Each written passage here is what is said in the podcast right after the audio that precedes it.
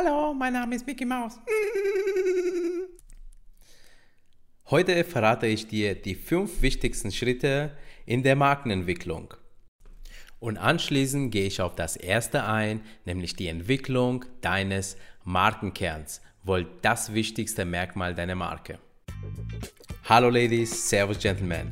Mein Name ist Petro und ich heiße dich herzlich willkommen beim Branding Podcast von Brainbees Brand. Hier erhältst du vom Markenexperten praxisnahe Tipps, mit denen du deine Marke zum nächsten Erfolgslevel katapultierst. Heute gehen wir in das Thema, welche Schritte du überhaupt vollziehen musst, damit du zu einem Markenstatus gelangst, zu Berühmtheit und somit natürlich deine Marke und deine Produkte langfristig am Mann bringst. Insgesamt sind es fünf Schritte, die durchgeführt werden müssen, damit du deine Marke entwickelst. Diese werde ich dir in der Übersicht einfach kurz nennen und in dieser Folge werde ich auf den ersten Punkt eingehen. In den kommenden Folgen werde ich auf die anderen Punkte, die ich dir gleich nennen werde, tiefer eingehen. Okay, fangen wir an. Der erste wohl wichtige Schritt ist nämlich zu wissen, wer du bist und was du überhaupt anbietest. Und das ist die Entwicklung deines Markenkernes. Anschließend geht es weiter mit der Positionierung deiner Marke und das machst du in der Markenstrategie. Sobald eine Positionierung festgelegt wurde, beginnen wir deine Marke zu designen. Das heißt, das inhaltliche Konzept deines Markenkerns für alle fünf Sinne aufzubereiten, damit die Marke zum Erlebnis wird und wiedererkannt wird. Sobald das Design feststeht, können wir in die Kommunikation gehen und dann so richtig in die Presche hauen, damit die Marke zu Bekanntheit kommt und damit Verkäufe angekurbelt werden und das Image aufgebaut wird. Und anschließend kommt das Markencontrolling. Hier geht es darum, dass man das, was in den anderen vier Schritten entwickelt hat, dass man das messbar macht, damit man wiederum seine Marke weiterentwickeln kann und zum nächsten Level bringt. Gut, das war in der Übersicht die fünf wichtigsten Schritte. Aber natürlich ist das jetzt einfach schnell erzählt und in aller Kürze. Deswegen möchte ich ausführlich nochmal auf die einzelnen Schritte drauf eingehen. Und wie schon angesprochen, werden wir heute zunächst ausführlich auf das Thema Markenkern eingehen. Der Markenkern ist das Herz deines Unternehmens. Richtig aufgebaut ist es unerschütterlich und es wird zum Verkaufsargument der nicht durch andere Marken bzw. Unternehmen kopiert werden kann. Wir unterteilen den Markenkern in Blau und Rot.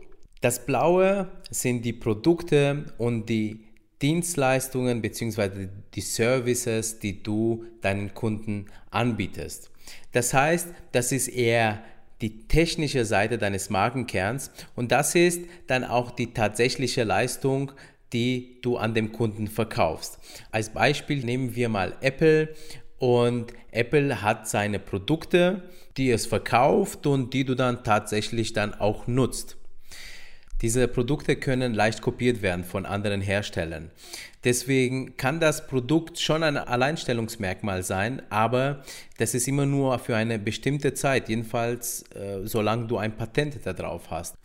Aus diesem Grund kommt die rote Ebene des Markenkerns und die rote Ebene wird beschrieben als die Geschichte der Marke bzw. der Unternehmung und dessen Werte. Also die Geschichte ist das, was bisher passiert wurde. In der Geschichte wird beispielsweise beschrieben, wer denn die Firma gegründet oder die Marke gegründet hat, aus welchen Motiven die Marke gegründet wurde und erzählt die Höhen und Tiefen, die so in der Geschichte dieser Marke passiert sind. Was aktuell die Marke antreibt, das wird durch die Werte bestimmt. Beispielsweise steht ja Apple für Einfachheit, steht Apple für ein gewisses Lebensgefühl und für ein gewisses Image. Das sind die Werte, die diese Marke heute aufrechthält und die es natürlich auch in die Zukunft transportiert.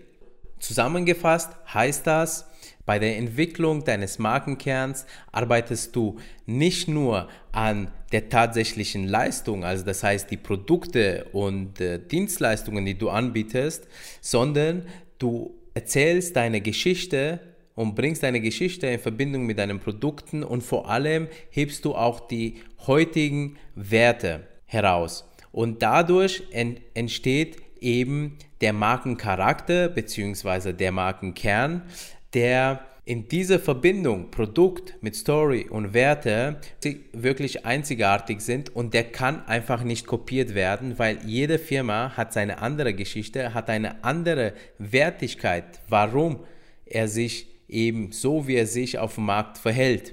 Und das macht dann den Unterschied. Ein kurzes Beispiel zur Verdeutlichung.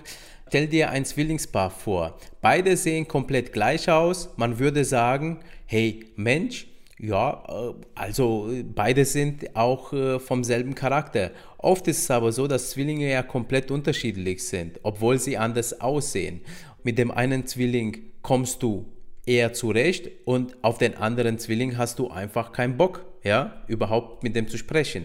Und so ist es mit der Marke. Auch wenn zwei Unternehmen dieselbe Produkte rausbringen, entscheidest du dich trotzdem für das Unternehmen bzw. die Marke, das für dich sympathischer ist, also das mit deinen Lebenswerten, mit deinen Idealen und mit deinen Ideen übereinstimmt. Aus diesem Grund ist es ganz, ganz wichtig, dass du dich wirklich mit deinem Markenkern mal auseinandersetzt. Jetzt kann es natürlich sein, dass du ja am Anfang deine Markenkarriere stehst. Das heißt, du gründest gerade ein Unternehmen neu und da denkst du dir, Mensch, ich habe ja noch gar keine Geschichte.